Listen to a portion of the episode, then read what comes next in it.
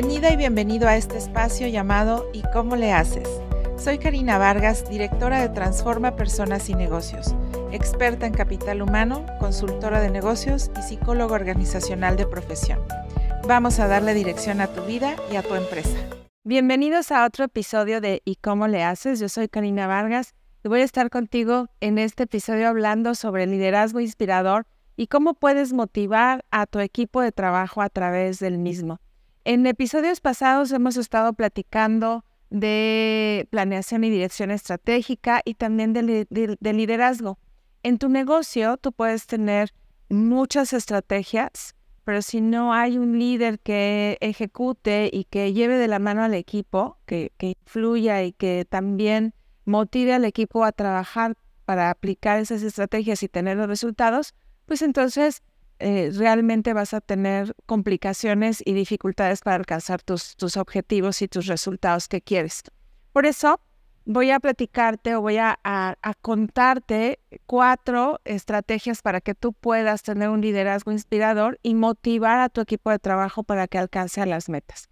Una de las dificultades más grandes que tienen los líderes actualmente justamente es eh, la capacidad primero de atraer talento y después de retener al talento.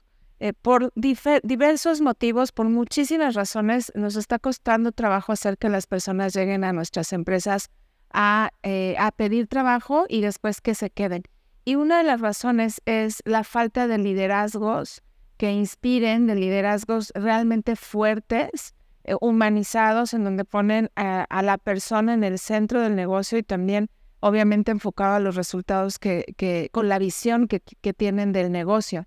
Y, esto eh, pues representa o se muestra en grandes pérdidas, en grandes retrasos, en perder gente del equipo, en que tenemos alta rotación de personal y con esto muchas, muchas pérdidas y molestias dentro de las empresas.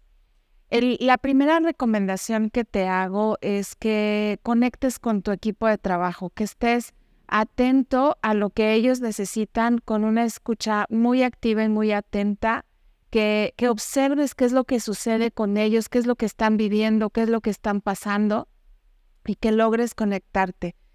¿Cómo conectarte? Pues a través de la empatía. Y por ahí, seguramente si ya has oído otros episodios, te digo o te hablo acerca de la empatía como esta capacidad de comprender en, en mente y en corazón lo que vive la otra persona. Nada más que no se trata de que lo comprendas y te quedes en la emoción, sino de que comprendas y actúes en consecuencia. Ya comprendí, ya sé qué siente, ya sé qué, qué cosa está viviendo, por qué se está comportando de esta manera, por qué no da este resultado. Y ahora hay que actuar, hay que ver cómo tú como líder puedes facilitar el proceso de crecimiento o puedes eh, ayudarle a que desarrolle las habilidades o cualidades que necesita para mejorar su desempeño. La conexión tiene que ver con esta capacidad de, comprender al otro, de entenderlo y de generar estrategias también para que, pueda desarrollarse. Además, la conexión se da de la convivencia, de estar presente en diferentes momentos y de, buscar fortalecer la confianza entre, entre el líder y el equipo de trabajo. Y para eso, pues puedes hacer algunas reuniones en donde puedas trabajar uno a uno, conociendo cuáles son las necesidades de, ese colaborador, entendiendo cómo puede facilitar, cómo tú puedes facilitarle el trabajo, realmente cuáles son los obstáculos que tiene a la hora de, trabajar. Y estos obstáculos pueden ser personales o pueden ser dentro de la empresa, eso no importa, la, la cuestión aquí es que tú te enfoques en conectar con ese colaborador y en entender realmente ¿Qué le está impidiendo desarrollarse o dar lo mejor que tiene de su talento? Muchas veces he escuchado que eh, algunos empresarios o gerentes o jefes de área dicen, bueno, es que yo cuando lo entrevisté, eh, que vino a aplicar para el puesto, yo vi muchas características en él que, que, o en ella que me gustaron para el puesto, pero en el momento de ejecutar, de ya de operar el puesto, pues no sé qué le pasó, simplemente fue diferente, cambió, ya, ya no tenía ese brillo, ya no tenía esa chispa y simplemente no sabe hacer su trabajo. Y eh, normalmente le echan la culpa al colaborador, es decir, a que mintió en la entrevista o que no, no se mostró tal y como era. Y muchas de las veces lo que sucede es que ese colaborador específicamente está viviendo alguna situación personal dentro de su familia que lo tiene trabajando en un bajo rendimiento. Entonces, el que tú te des la oportunidad de, de sentarte con tus colaboradores y conocerlos va a permitir que, que realmente logres una conexión. Y cuando eso se da, el colaborador, lo que, lo que sucede en el colaborador es que va a comenzar a confiar más en ti como líder, va a comenzar también a inspirarse por la forma en que lo tratas, eh, obviamente eh, eh, como con todo esto que te digo, pues es, se entiende que los estás tratando de una manera digna, ¿no? Y, eso lo agradecen y se comienza a favorecer mucho la lealtad. Otra recomendación que te doy o la segunda recomendación que te doy es que siempre comuniques tu visión de una manera clara y constante. Si tú eh, construyes una visión estratégica sumamente detallada y tienes claro qué quieres para tu negocio, para tu empresa, en cada una de las áreas que tiene la misma, esta visión es necesario que la comuniques y, y, la forma en que tú comunicas esta visión es importante. No se trata de mandar una hoja y decirle, ahí está léela y, quiero resultados, ¿no? Sino más bien la, que comuniques la visión a través de diferentes estrategias de tal forma que logres que esa visión que tú tienes se vuelva también la visión de esa persona y que sepa cómo su puesto contribuye al alcance de esa visión que tú les estás compartiendo. Además, hay que hacerlo de manera constante. Con una vez que lo hagas no es suficiente. Eh, y además hay que hacerlo de diferentes estrategias. Puedes hacer una reunión, puedes hacer un evento especial, puedes hacer, claro, que un, un correo o a través de WhatsApp y puedes eh, recordarlo cada junta semanal o mensual. En fin, hay muchas estrategias. Pero tiene que ser constante porque tenemos tantas cosas en mente que muy probablemente se nos vaya a olvidar. La visión tiene que ser también inspiradora. Acuérdate que es diferente de la misión. La visión es lo que en quién te quieres convertir en un periodo de tiempo y la misión tiene que ver con el propósito, el para qué haces. Perdón, el para qué haces lo que haces y es también la conexión con los valores. Aquí yo te estoy hablando exclusivamente de la visión. Si la comunicas de forma apropiada, pues vas a poder em, eh, seguramente alcanzarla y va a ser mucho más sencillo porque vas a tener a tu equipo, al equipo de tu lado. La tercera recomendación que, te doy es que continuamente evalúes el trabajo y des eh, retroalimentación sobre el mismo. Al momento que tú compartes la visión, vas a, trazar también las estrategias para medir los resultados. Y generalmente son indicadores, que eh, así, así debería ser. Tenemos indicadores para ir midiendo los resultados en cada una de las áreas eh, y, tu colaborador necesita saber en qué punto está, qué, eh, cuál es el resultado que están teniendo y de acuerdo a la visión y de acuerdo a tu plan estratégico, cómo, están, ¿no? Comparado con el resultado obtenido. Además, eh, debe sentirse acompañado en el proceso. La evaluación puede ser fría porque vas a trabajar con números, con resultados, el acompañamiento es constante y siempre tiene que estar enfocado a que tu colaborador encuentre la manera de dar el resultado adecuado eh, eh, sin esta, eh, como se hacía sobre todo, todavía se hace, pero antes más a la antigüita, ¿no? Este, con periodicazo hasta que lo consigas y el regaño o, o exhibirlos públicamente porque van mal, etcétera. No, esas técnicas la verdad es que cada vez funcionan menos y si te funcionan, va a ser momentáneamente porque ese colaborador seguramente va a buscar otro lugar en donde trabajar y eh, trabajar mejor. Entonces, el, el, acompañamiento tiene que ser buscando el aprendizaje y el crecimiento de tu colaborador y, em, y también se tiene que dar en, en esta eh, honestidad y practicidad también de, de, de ver los números y analizar lo que estamos haciendo y ver si continuamos por el mismo camino o hay que tomar alguno, alguno otro que eh, nos lleve al resultado que queremos. Cuando tú evalúas y das acompañamiento, puedes también eh, favorecer o vas a aprovechar para favorecer algunas de las conductas o los comportamientos que está teniendo tu colaborador que son funcionales, que te están dando resultado. Y también puedes aprovechar para trabajar en las áreas que, en las que se puede mejorar. Y aquí puede ser en cualquier ámbito, ¿no? Puede ser en la actitud, puede ser en la experiencia, en el conocimiento y obviamente en el resultado. Entonces, esta fue la tercera recomendación. Y la cuarta recomendación que te hago es la retroalimentación positiva constante.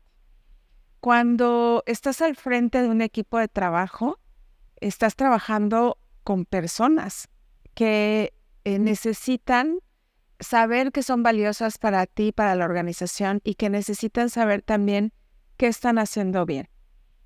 En el punto anterior, yo te decía, puedes aprovechar para trabajar las áreas de oportunidad y que en dónde puede crecer. En el momento de la retroalimentación, ahí solo te vas a enfocar en los aspectos positivos que, está teniendo el colaborador.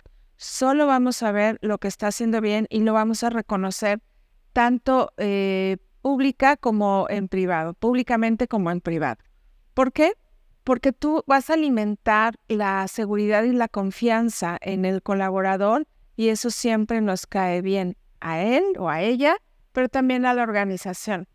Tú vas a trabajar con equipos que están fortalecidos de manera individual y también de manera colectiva, porque el reconocimiento también puede ser colectivo, es decir, puedes eh, felicitar y reconocer el trabajo de todo el equipo o de las áreas que, están trabajando de manera adecuada, dando resultados.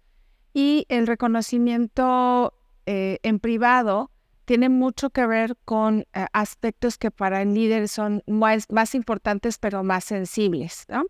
Los demás reconocimientos hazlos en público, que todo el mundo se entere que está haciendo bien eh, tu colaborador. Y eh, con esto obviamente vas a reforzar que siga y mantenga ese comportamiento y vas a poder también aumentar su o, hacer crecer todavía más su, su resultado. Cuando des reconocimiento, hazlo de una manera muy genuina, hazlo muy honestamente sí cuida tus palabras y eh, tratando obviamente de abonar y de aportar al colaborador que, con el, al que estás retroalimentando. Y no exageres, no se trata de hacer fiesta o de, o de felicitar en exceso, sino de describir con detalle qué es lo que eh, hizo o está haciendo tu colaborador que hace, se hace merecedor de un reconocimiento. Entonces, la descripción tiene que ver con lo que tú ves, lo que escuchas, lo que tocas, lo que sientes, todo lo que entra a través de tus sentidos, del comportamiento de tu colaborador o del resultado de tu colaborador, es lo que vas a reconocer. Entonces te doy un ejemplo que es muy sencillo. Si tú ves que tienes un colaborador que le cuesta trabajo la puntualidad y has observado que lleva 15 días entrando antes de la hora, tres minutos antes de la hora de entrada, pues es oportunidad de reconocérselo y haciéndolo con las recomendaciones que te doy, pues sería una descripción. Fulanito, desde hace 15 días he visto que estás entrando 7.57 y que has llegado incluso antes de la hora. No le dije, wow, qué maravilla, qué impresionante, eres increíble. No, simplemente describí lo que hizo. Y lo que va a suceder a continuación es que el colaborador te va a tratar de explicar qué es lo que está sucediendo y te va a decir, ay, sí, es licenciado, licenciado, es que fíjese que ya encontré cómo poder llegar más rápido, me vengo por otra por otro camino y entonces puedo ahorrar tiempo y es y así le voy a seguir para llegar rápido, ¿sí? Puedes continuar con el reconocimiento y claro que puedes dar una felicitación, oye, pues me parece perfecto que hayas encontrado otro camino, felicidades y me va a dar mucho gusto seguir viendo que llegas antes de la hora de entrar, ¿no? Es un reconocimiento sumamente sencillo, muy honesto, que, te va a permitir formar a tu colaborador en, la confianza y sobre todo saber que, que es visto, que alguien lo ve y que le dan ese seguimiento también. Y fíjate que te voy a dar una recomendación más, que es, esta, esta es la última, esta recomendación es que le des eh, autoridad y autonomía a tu colaborador, independencia y autonomía también a tu colaborador en las funciones que hace. Muchas veces dentro de las organizaciones, el líder o el jefe está pendiente de todo lo que hace el colaborador al que le toca supervisar, pero eh, a veces eso hace que termine siendo el líder quien ejecuta la tarea o quien decide todos los detalles acerca de, esa tarea. Y eh, la sensación con la que se queda el colaborador es de que pues no lo sabe hacer o que no sirve para hacerlo o que no le quieren enseñar, no le tienen confianza. Entonces, la cuando tú le das tiene que ver con lo que tú ves, lo que escuchas, lo que tocas, lo que sientes, que todo lo que hacer, entra a través de tus sentidos sigue el proceso para delegar de tu colaborador en algún otro podcast, colaborador, enséñale cómo que va a hacer la tarea que estás delegando, acompáñale un tiempo y entonces dale la independencia y la autonomía para poder ejecutar la tarea completa y por supuesto darle retroalimentación al final. Si te fijas, son cinco recomendaciones que te he dado para que tú puedas, desde un liderazgo inspirador, formar un equipo motivado. Y te las recuerdo muy, muy rápidamente. La primera es que conectes con tu equipo de trabajo. La segunda es que eh, compartas tu visión estratégica de una manera eh, muy eh, constante y de una manera fácil.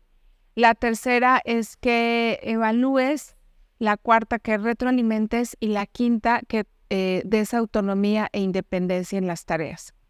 Espero que estas cinco recomendaciones sean de utilidad para ti. No me creas nada, implementa, llévalo a la acción, compruébalo y cuando lo hayas hecho, ayúdame haciéndome llegar tus comentarios acerca de la información que hoy te he compartido y espero que tu liderazgo se vuelva inspirador y que tengas equipos altamente motivados. Yo soy Karina Vargas, soy estratega de personas y negocios y recuerda seguirnos en nuestras redes sociales y eh, en el podcast en Spotify. Muchas gracias.